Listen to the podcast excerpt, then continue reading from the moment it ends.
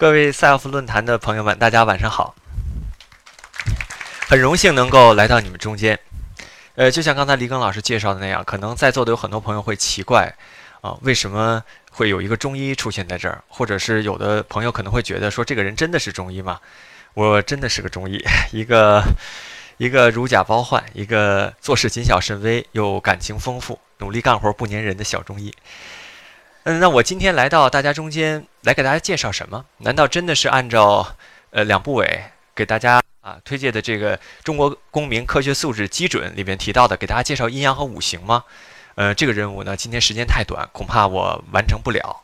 那或者是来像电视上林林总总的那些养生专家一样，来给大家介绍说中医如何养生？呃，我也不准备讲这个话题，因为在我心目当中，养生本来就不应该是一个需要刻意去做的事情。古人是如何养生的？《黄帝内经》《素问·上古通》呃生那个《上古天真论》里边啊，给大家介绍说说什么呢？说法于阴阳，合于术数，食阴有节，起居有常，不枉坐牢啊，这样呢才是一种啊养生的一种生活方式。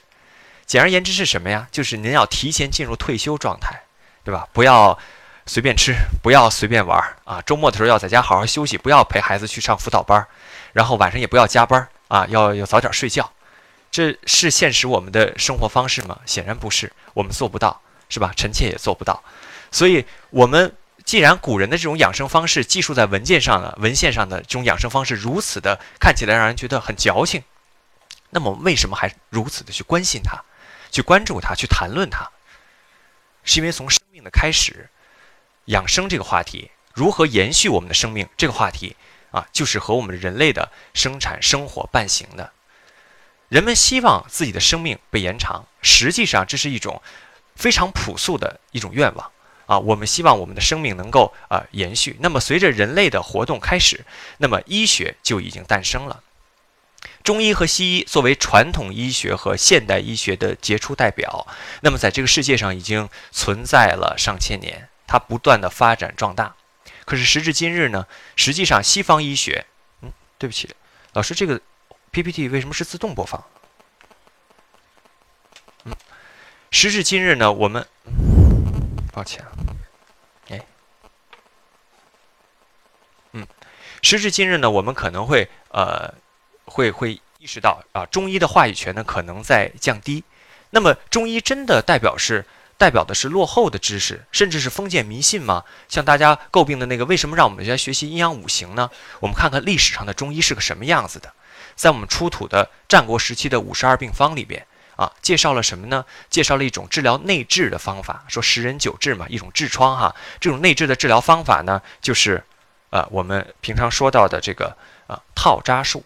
那么这种结扎术实际上在现代的临床还在用，即便有了四千多块钱一个的这个吻合器，我们这种呃内置的结扎术还目前还在临床来使用。那么除了呃这个五十二病方里面的记载以外呢，在《黄帝内经》里面记载了世界上最早的腹腔穿刺和腹水引流术。那么世界上第一本国家药典并不是欧洲的纽伦堡药典，而是诞生在我们中国唐代显庆四年新修本草。它比欧洲的纽伦堡药典早了八百年，啊，那么世界上最早的这个呃呃全麻之下的外科手术是记载记载在这个我们啊《三国志魏书华佗传》里的，而到了北宋的时候，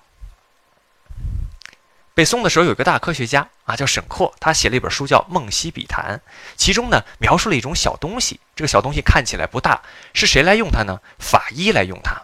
用它来判别冤狱，它能帮助那些啊因为外伤失去了说话能力的犯人或者受害者，在公堂之上去申诉冤情。这个东西呢叫嗓教子，其实是被人类文献第一次记载的人工喉，这也是咱们中国的发明。那么前不久，中医孕育出令世人仰望的成就啊，我们的屠呦呦老师和他的青蒿素，代表着中国千千万万的科技工作者，获得了诺贝尔医学和生理学奖。对于这次得奖呢，呃，很多人可能有不同的看法。他们会认为这青蒿素根本就不是中药啊，这个奖和中医有多大关系呢？青蒿素当然不是传统意义的中药，但是我们回顾涂老师和他的团队这个研究的过程，我们不难够啊，不难发现这样一个事实，就是说，青蒿素的发现实际上啊，它的这个理论的来源是来源于古代的文献，那么它的呃研发的过程是咱们中国人现在的努力啊，而且呢，在研究过程当中的关键环节的重要线索是来自于葛洪的肘后备急方。那么中医实际上是什么？是一种可以被多种学科从不同角度去阐发的啊，去分享的这样的一种人类智慧的财富。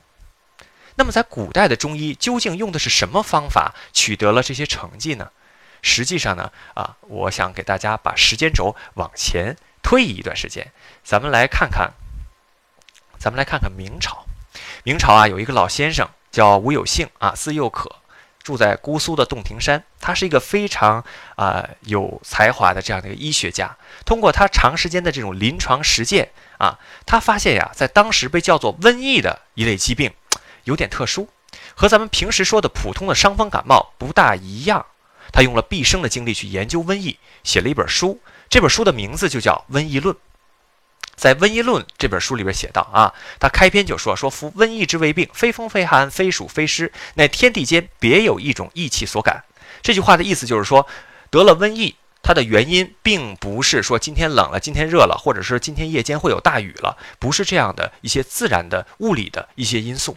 那么实际上呢，是有一种特殊的病源致病因素导致的，而且他说呢，此气之来啊，无论老少强弱，触之者疾病，感受了它就要生病，而且邪自口鼻而入。他非常准确的判断说，这种啊病之所以能够发生，是因为外来的因素通过人的消化道和呼吸道进入了人体。他还说，大约病便于一方，严门合户，众人相同。他确定这种病是可以传染的，挨家挨户去传播，而且呢，不同的人得的病，那么疾病的临床表现，它的症状啊，它的体征可能是啊近乎相同的。老先生的书按照咱们中国文人的习惯是用文言写成的，但是这几句话大家听起来却是似曾相识的，这和现代的传染病学讲的传染源、传染途径啊、易感人群，那么实际上是非常一致的。我们想一想，说吴老先生那个年代，他用什么方法获得的这些知识呢？《瘟疫论》这本书啊，成书在明代末年，具体说呢是崇祯壬午年，也就是公元一六四二年。到了一六七三年，荷兰人列文虎克才改进了显微镜。那么又往后过了一百年左右，欧洲人才开始用显微镜来探索微观世界。可是吴老先生呢，在看不到这种他所称的异气的情况之下，他用了他自己的分析、判断和观察的方法，得出了这样和现代学者们得到的结论高度一致的这样的准确论断。他用的是什么方法？其实就是我们啊所说的，我们所非议的阴阳五行的一种观察的或辩论的思辨的这样的一种模式。所以，我们说古人的啊这种智慧，实际上是非常需要我们来发掘的。因为如果您用之得当的话，您能从中汲取营养的话，您实际上可以做出啊今人不可比肩的这种巨大的成就。所以说，人类追求延续的是否应该仅仅是生命呢？实际上，除了生命之外，我们还有思维和方法，这是古人给我们的非常重要的财富。那么，思维和方法最终不是虚无的，它要落地，它要作用于我们的研究对象。中医的研究对象最主要的啊，除了患者之外啊，还有我们的中药。所以呢，我向大家介绍一种中药，大家可能挺熟悉的麦冬啊，可能在家里边就泡饮，可能自己用点麦冬来泡水喝啊。我今天看了一天的病人啊，下午顶着这个呃北京周末的这个晚高峰，然后来到这儿，其实我已经说了一天话了。不过大家可能觉得我的嗓音还可以哈，因为我平时有的时候就用这个麦冬来泡水喝，它能够起到一定的我们中医讲的这种滋阴呀、啊清热呀、清肺的作用。当然，这个不是我今天要讲的重点，关键的问题在于呢，这个麦冬啊啊，它的功效这么好，它是有悠久的种植栽培历史的。我估计在座的朋友里面可能有从浙江来的，浙江是一个中药大省啊。那么实际上啊，有八种中药啊，在这个从浙江产生呃那个生产的这种八种中药呢，是天下闻名，我们叫浙八味，麦冬呢就是其中之一。我们把浙江生产的麦冬呢叫浙麦冬，尤其杭州地区生产的又最好，所以我们叫杭麦冬。杭州的麦冬呢，又以笕桥镇的麦冬是最优啊，名闻天下。所以呢，过去来讲，这个简麦冬啊是呃上品中的上品，实际上就是极品了。简麦冬为什么好啊？因为它颜值特别高，简麦冬个体特别大。长得像现在咱们吃那种腰果啊，而且经过加工炮制之后呢，它的香气浓郁啊，功效也特别出众。杭州有个胡姓鱼塘啊，现在还在啊，那么也是传承了上百年了。胡姓鱼塘呢自己有一个药品目录，麦冬呢分为上中下三等，那么在上等的麦冬里边，要求的就一定必须是笕桥镇出产的种植的这个麦冬，就是这样一种啊久负盛名的啊笕桥麦冬，如今呢却消失在公众的视线里了。他去哪儿了呢？二零零五年九月，有关专家啊组团一起到浙江、到杭州、到笕桥来寻访简麦冬。他们走过了这个田间地头、呃这个村舍啊、水井旁、道路边、小溪畔，那么他们寻访了很多的地方，最后一无所获。科学家们不死心，过了些时间，他们又来到笕桥啊，努力的去寻找，终于在。那个街边的绿化带里面发现了啊野生的麦冬，他们把麦冬进行了研究，结果呢却令人大失所望，根本不是笕桥麦冬，而是宁波山上移栽来的草冬。这一次笕桥之行让科学家们彻底绝望了，啊，可以咱们现在已经可以判断碱麦冬已经绝种了。为什么碱麦冬会绝种呢？实际上这里面有一些药物生产经济方面的一些原因啊。我们知道麦冬的这个商品来源主要是两个来源，一个是四川地区栽培的，叫川麦冬；还有一个就是咱们说的杭麦冬，是浙江啊栽培的。那么这个川麦冬呢，它呢一般栽种下去以后，到第二年的清明和谷雨之间这段时间啊，第二第二年的清明到谷雨就可以采收了，生产周期比较短。但是碱麦冬呢，杭麦冬呢，有点傲娇，它要到第三年的夏至到小满才可以采收，所以它的生产周期呢要比川麦冬长。那么这样的话，农民去种植它的时候呢，就遇到了一些经济方面的啊阻力，觉得不划算了。那么农民们自然会把这个种麦冬的地铲掉，改种了其他果树。如此啊，若干年过去之后，那么一个名闻天下的剪桥麦冬就绝种了。所以，我们现在听起这件事，觉得非常非常可惜啊！我们居然没有保留下来，呃，从古至今这么有名的一个剪桥麦冬的品种，就因为我们人类的一念之差，造成了一个啊优秀物种的绝种，这是非常令人可惜的事情。所以，我们在保有延续古人的思维和方法的时候，实际上也同时要对古书里面的这些资源啊，去进行充分的啊保护。只有这样，我们的思维和方法才能落地。我们要尽尽可能多的去保留下啊这些我们研究的对象，包括古代的文献，包括我们的资源。那这样的话呢，呃，我们的研究呢才能够逐步的去推进。那么有可能在座的有朋友会说了啊，这个麦冬吃不吃传，其实跟我关系也不太大，因为我不吃中药。为什么呢？中药难吃不难吃是一回事啊，关键是呢，中药有毒。我们现在啊看到的很多这样的报道，说如何肝毒性，如何肾毒性，我们看到很多的这样的关于中药不良反应的报道。我要告诉大家的是，只要是药物，无论是中药还是西药，治疗作用和副作用，永远是它与生俱来的属性。就像一枚硬币，有正面就一定有反面，我们不可能只享有一个硬币的面值，而不去啊看到它背面的花纹。所以呢，实际上我们用的所有的药物都是啊，可能存在着治疗作用和副作用并存。关键人类是聪明的，无论是西药还是中药，我们要驯服它，我们要尽可能的减毒增效，让它为人类服务。下面呢，我就向大家介绍几种毒药。第一个，哎呦，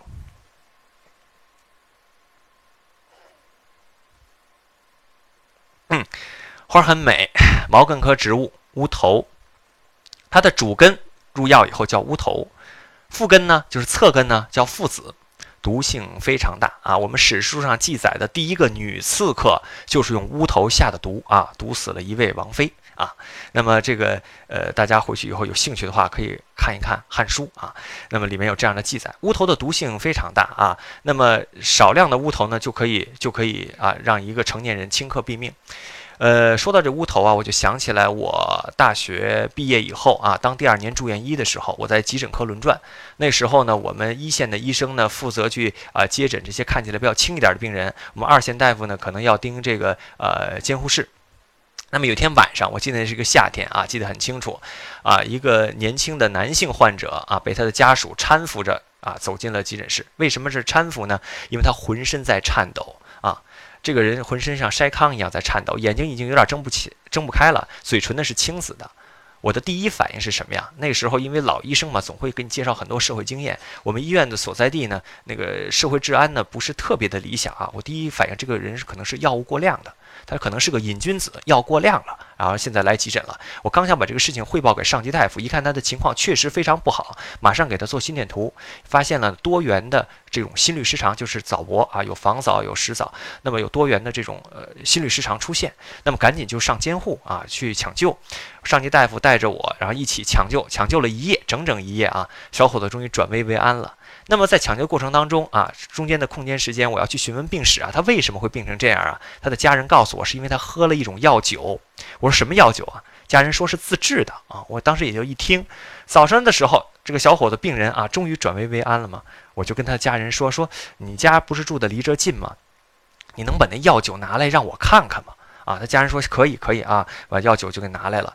拿了以后呢，是一个半透明的塑料瓶。啊啊，里边这个呃，这个装的满满的啊，闻打开以后闻起来说酒香四溢，那么黑黢黢的，里边看不太清楚。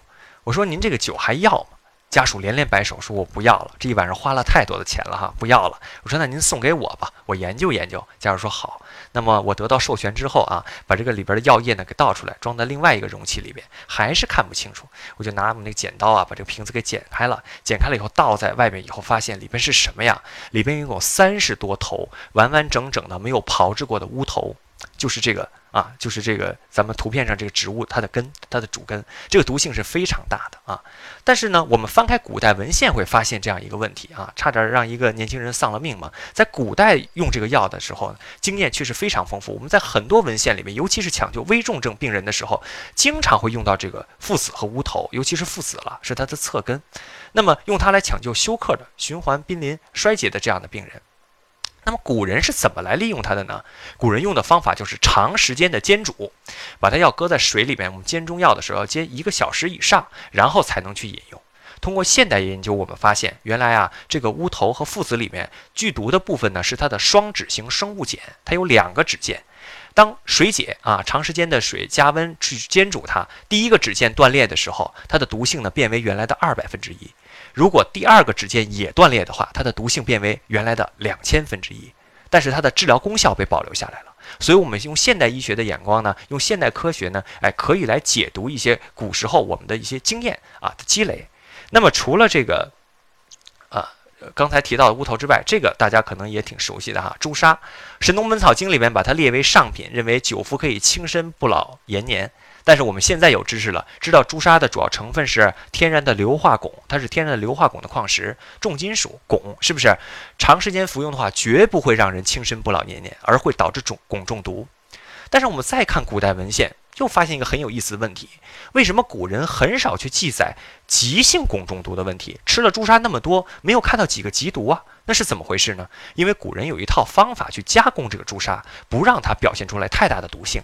什么方法呢？我们知道啊，朱砂里面如果是混有单质的汞，或者是可溶性的汞盐，它的毒性就是很大的。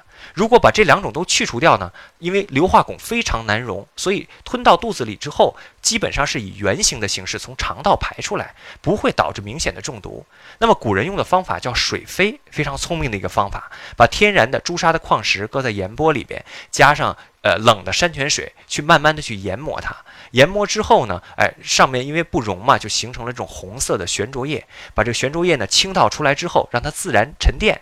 沉淀以后，把上面这层清水倒出来，再换上新的清水，不断的反复操操作，直到它变得特别细，特别细。那么我们看，有了这层水的保护，水的比热很大，是不是？那么它可以让这个研磨的过程虽然摩擦生热，它会降温，不至于温度太高，让硫化汞分解出有毒的单质汞。那么通过一遍一遍的水洗呢，又把可溶性的汞盐给洗脱了。这样的话呢，就把它的毒性大大降低了，提高了药用安全啊。当然了，可能您就想了，说这硫化汞目前来讲也没有什么太大用啊，为什么不把它从国家药典里边剔除啊？那么我们中药一用它，汞就会超标，对吧？大家经常来谈论这个事，为什么不把这些看起来毒性这么大的东西从国家药典里边剔除呢？原因在这儿，这两个东西的毒性可比硫化汞要大啊。上面这个就是大名鼎鼎的砒霜，因为天然的砒霜呢，啊，存在着一些含铁的杂质，所以它颜色是红的，我们也叫红信石啊。下面这个黄颜色的大家更熟悉啊，鼎鼎大名让白娘娘现形的雄黄，它们都是砷的化合物，砷是一种有毒的非金属啊元素。那么砷的化合物呢，也会导致这个人的啊中毒。那么呃这两种物质啊，在过去来讲呢，一般都是外用，很少去内服。但是咱们国家的科学家研究后啊，把它啊这个利用呢去扩展了。哈医大啊有个教授叫张廷栋，他通过自己的研究发现呢，这个砷制剂啊可以让急性早幼粒白血病患者啊可以得到非常好的缓解。通过他的进一步研究发现，原来是砷可以让早幼粒细胞去进行分化，逐渐诱导它分化成为接近成熟的细胞。那么这样的话呢，就大大的缓解了啊病人的肿瘤负荷。所以呢，过去来讲，急性早游粒是呃急性髓性白血病里面最凶险的类型，因为它容易出现 DIC 啊，容易出现这个弥散性的弥漫性的这种出血。那么这种情况的话呢，呃，就会导致呢这个人的死亡。呃，过去来讲呢，如果诊断了急性早游粒，它的生存的时间呢可能就几个月。但是啊，现在不一样了，有了这个生制剂之后，我们可以通过口服，不用去做造血干细胞移植了。那么这些患者呢，可以得到一个很好的生活质量，可以达到长时间的完全缓解。所以我们说呀，呃，我们把古人的智慧和方法啊，加载到我们的研究对象上，逐渐得到的是什么呢？实际上是产生的新的知识和技术。我们应该认真的去珍视这些知识和技术啊。我们的世界呢是如此的美妙啊，如此的绚烂。那么，当我们用单一的声音去讲述它、去描述它的时候，很可能呢会让它变得更加苍白和冷漠。这不是我们的初衷。就像我的上一位讲者陈老师提到的，我们家族的这个基因需要我们自己用身体去延续它，但是我们生命的基因、我们智慧的基因需要用什么呢？需要用我们的心去逐渐呵护它，让我们以历史为师，啊，以前辈为师，以科学精神为师，让智慧像生命般繁衍。谢谢大家，把掌声献给这些前辈吧。